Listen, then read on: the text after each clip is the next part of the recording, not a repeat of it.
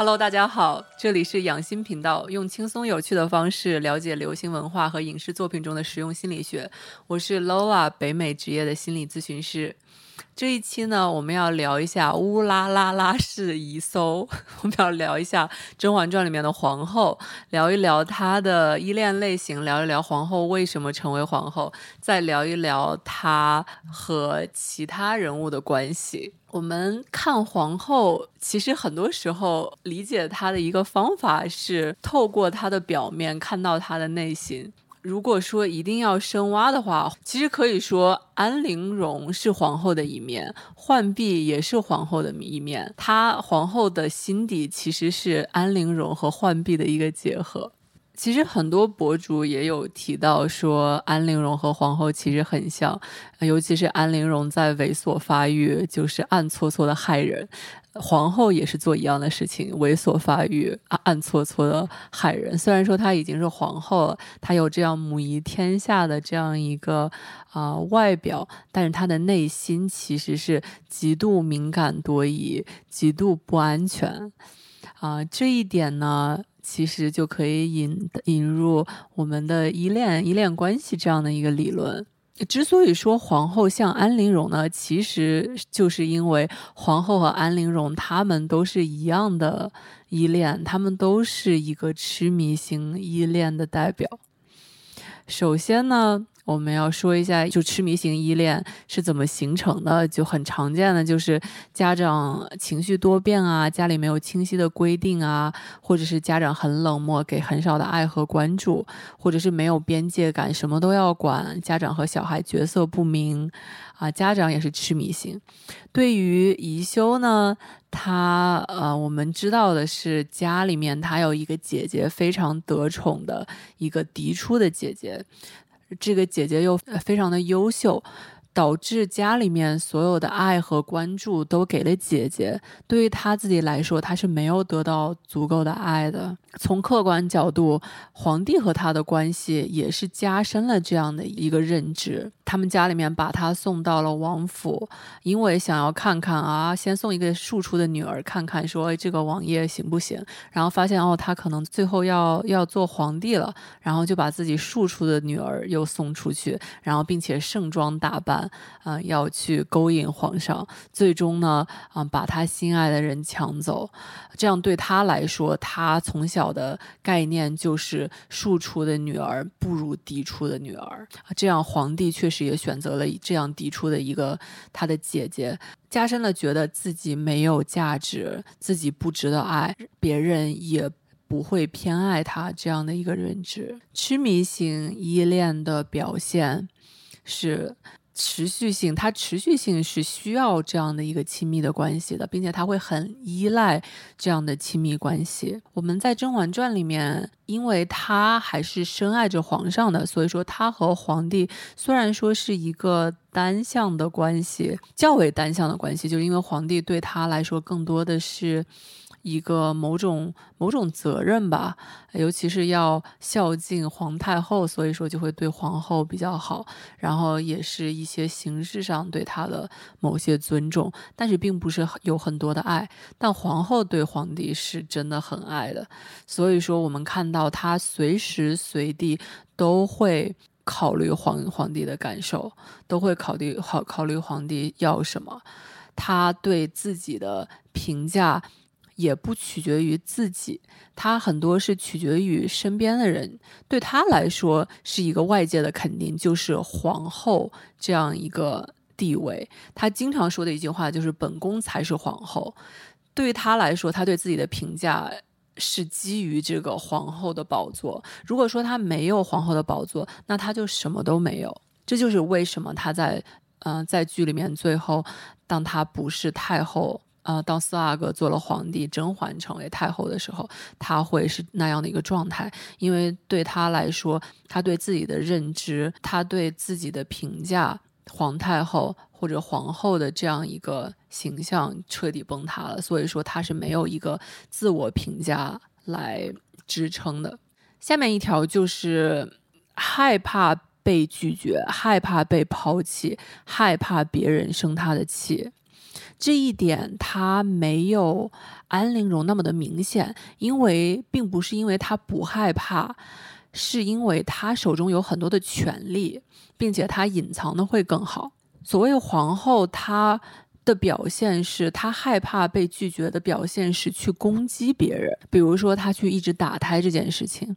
他所谓害怕别人有小孩，其实也是害怕因为有小孩，皇上会更宠爱他们，皇上会跟他们发展出来自己没有办法和皇上发生。发展出来这样的关系，所以说说到底，他是害怕被拒绝，害怕被抛弃，这也是他在整个剧的一个主题。之所以做这样的事情，他就是因为自己害怕和皇上的这段关系被影响到。如果说他和皇上的关系很稳定的话，虽然说看到皇上和别人恩爱生子也会很伤心，但是他不至于到一定赶赶尽杀绝这样的一个程度。下面一条就是痴迷型，痴迷型依恋也会有讨好型人格，这个会像安陵容一样会讨好别人，对他来说就是讨好皇帝嘛，就觉得皇帝要什么我就要以打造这样的一个人设，对别人的情绪和需求很敏感，这个也是因为他察言观色，发生了什么他都非常的清楚。最后一条就是情绪化。皇后虽然说她掩盖的很好，但是我们知道她其实有很多情绪波澜的。剧里面很巧的一点就是皇后书法很好，所以她会写字。每次遇到自己顺心的时候，写字写书法就写得很好；每次心思烦乱的时候，她就没有办法写好字。这个也说明她其实情绪起伏是很大的。最开始我们提到分析依恋类型呢，就一定要。深入的聊一下他和其他人的关系，因为说到底，依恋是一个我们和这个社给和这个世界和其他人建立关系的一个模式。皇后，嗯，在剧里面比较重要的几份关系，一个就是和皇上，另外呢，他和其他妃嫔也有很多的接触，最后就是他和太后的一个关系。如果你有痴迷型类型的话。你会有很深的不安全感，会不信任你和别人的关系。我们看到他和皇上，他并没有信任皇上会爱他。他对于其他嫔妃，我们看到他和其他嫔妃也并没有建立除了利用和被利用之外的实质性的情感的关系。他也并没有和太后建立任何基于情感的关系。到后期，太后她有一次去怼太后，就是还嘲嘲讽太后，说是呃嘲讽她和隆和隆科多的关系。她当时就说的很明白，说乌拉那拉氏家族也没有可用的女子，所以说她知道，她也相信太后对她的扶持，并不是因为太后爱她，而是和情感没有关系的一个利益的角度。所以说，对他来说，在整个剧里面其实没有发生，基本上是没有什么信任的关系的。下一条就是很有占有欲，占有欲有很多表现，可以粘人，可以嫉妒，或者可以打别人的胎。然后他这些就是会影响到他，他和这个亲密对象的关系。比如说，如果说你很容易嫉妒的话，你就会控制别人。反而你就会让对方觉得压力很大，想要逃走啊。对于皇后来说，她因为嫉妒，因为不想让皇帝和其他的其他的宠妃拥有小孩，就去打别人胎，到最终也反噬。还有他谋杀姐姐这件事情，到最后也影响到了他，影响到了他的关系。我们也可以看到，他很重视对方的需求，很重视皇上的需求，在。剧里面很多时候是她要完成自己作为一个皇后这个位置上应该做的事情，他。并没有把自己情感需求表达出来，他没有跟任何人讲过自己在情感上有什么需求，除了在最后，他又和皇帝很清楚的讲说：“我我我有多么的恨啊，自己是庶出啊，我我爱你多过熹贵妃爱你啊之类的这种东西，他并没有表达自己这个情感上的需求。”下面我们可以说一下为什么我觉得。安陵容加浣碧约等于皇后，皇后和浣碧有什么很像的地方？浣碧呢，很有趣的一点就是，她因为童年被父母忽视，她会。感受到这个贬低，并且啊产生了自我贬低，进而产生了焦虑。他的焦虑对于这个焦虑的一个防御呢，就是将自己缺少的部分。转化为自己该成为的样子，就是这个理想的自我。这个理想的自我并不是他自己，是一个不切实际的一个形象，或者是即使是他真正成为了这样一个形象呢，他自己内心也很难接受，也觉得那个是一个虚幻的形象，并不是真正的我，很难把这两个。理想的形象和真实的自己结合在一起，比如说，我们看到浣碧，她真的成为福晋了之后，就真正成为了甄家的二小姐。我们看到她在那一刻之后，好像也没有内化这样的一个角色，她做的还是要守护自己理想中的这样完美的形象，觉得这个形象是不容侵犯的，对自己的评价也还是。基于外界对他的这个呃时期网页附近这样的一个评价，他还是觉得自己是没有很多价值的。对于皇后呢，其实也是这样的。皇后因为她小的时候是庶出的这样一个身份，所以说她会产生自我贬低，产生焦虑。自我防御的方式就是因为我没有高贵的地位，所以说我就一定要。获得这个高贵的地位，让别人看我不再是这样一个庶出的低贱的出身，而是一个高贵的皇后。这个高贵的皇后就是一个理想的自我。虽然说她最终通过各种手段获得了，但是对于她来说，她还是没有办法内化这个皇后的身份。她会，她会想说，一个我理想中的一个皇后，我想象中的一个皇后应该是什么样子的？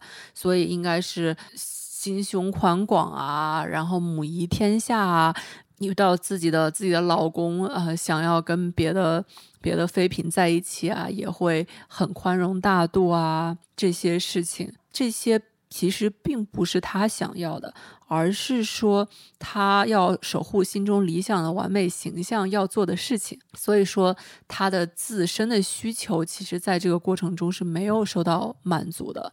到最终和浣碧一样，他对自己的评价是取决于他人的，取决于外在的。如果说他不是皇后，或者如果说他不是太后的话，他没有一个自己对自己啊完整的认知去支撑这些。接下来说说怎么办？如果说你和皇后一样有这样的一个不安全感，该怎么样调整？首先呢，从自己的角度来说，要更加了解自己，要了解到自己为什么会这样。人与人之间遇到一些矛盾，或者遇到一些让自己感到难受、心塞的时候，呃，就会了解到这些事情的成因，然后可能有的时候。你感受到是一种情绪，它并不一定是事实，或者是你感受到了自己一个欲望，比如说要打别人胎这样的一个欲望，你要啊好好分析来说这件事情，你这个这个决断到底从长远的角度来说是不是一个很好的方法？我们会把很多这样的反应叫做 trauma response，就是基于创伤的一个反应。比如说别人说的一句话，让你感到感到。不好，让你感到不开心，然后你就立刻骂了回去，或者是有很严重的反应。可能对于你来说，呃，这个人说了一句话，他并不只是这一句话。而这句话让你想到了你之前小的时候，你父母对他对你说的话，或者你想到在之前亲密关系里面你受伤的时候，对方吵架的时候跟你说的这句话。所以说，对方可能简简单单一句话对你来说，并不只是这一个关系或者在这一个 interaction 这一个交流里面的东西，而是你之前的这些历史。所以说，你一定要。一定要审时度势，并且要反思，说我这个瞬间，我的这个反应到底和客观上的这个条件、这个状况是不是成正比的？如果说是的话，那没有问题；如果说不是的话，就一定要反思一下，这样做是不是最有效的，能不能帮你得到你需要得到的这些东西。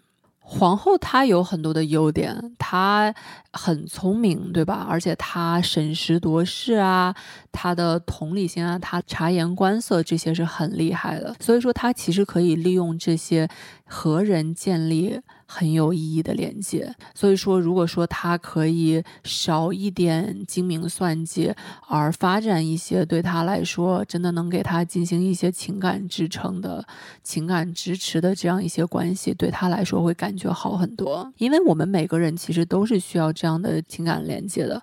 对他来说，我们看整个剧里面，他其实就跟简秋有一点关系，但也不是这样的一个很平等的关系。学会健康的沟通方式也是很重要的。宜修他。他在前期就是一个暗搓搓的状态。所谓我们觉得他暗搓搓，就是他遇到一些问题也不会直接的跟别人沟通，遇到一些矛盾这矛遇到了一些矛盾也。不会去解决，直到最后真的自己要崩溃的时候，直到皇帝跟他要说死生不复相见的时候，他才真正表达出来自己的感受。如果说呢，他他能提前一点讲的话，不一定会有更好的结果。但是对于他来说，对于我们很多人来说，能够提前的沟通，可能真的会帮助我们得到我们想要的东西。下一个就是要学会爱护自己内心的小孩。你小的时候没有得到的这些东西，并不代表你作为。一个成年人，你没有能力给自己这些小的时候没有获得的爱。对于宜修来说，她是这个庶出的小女孩，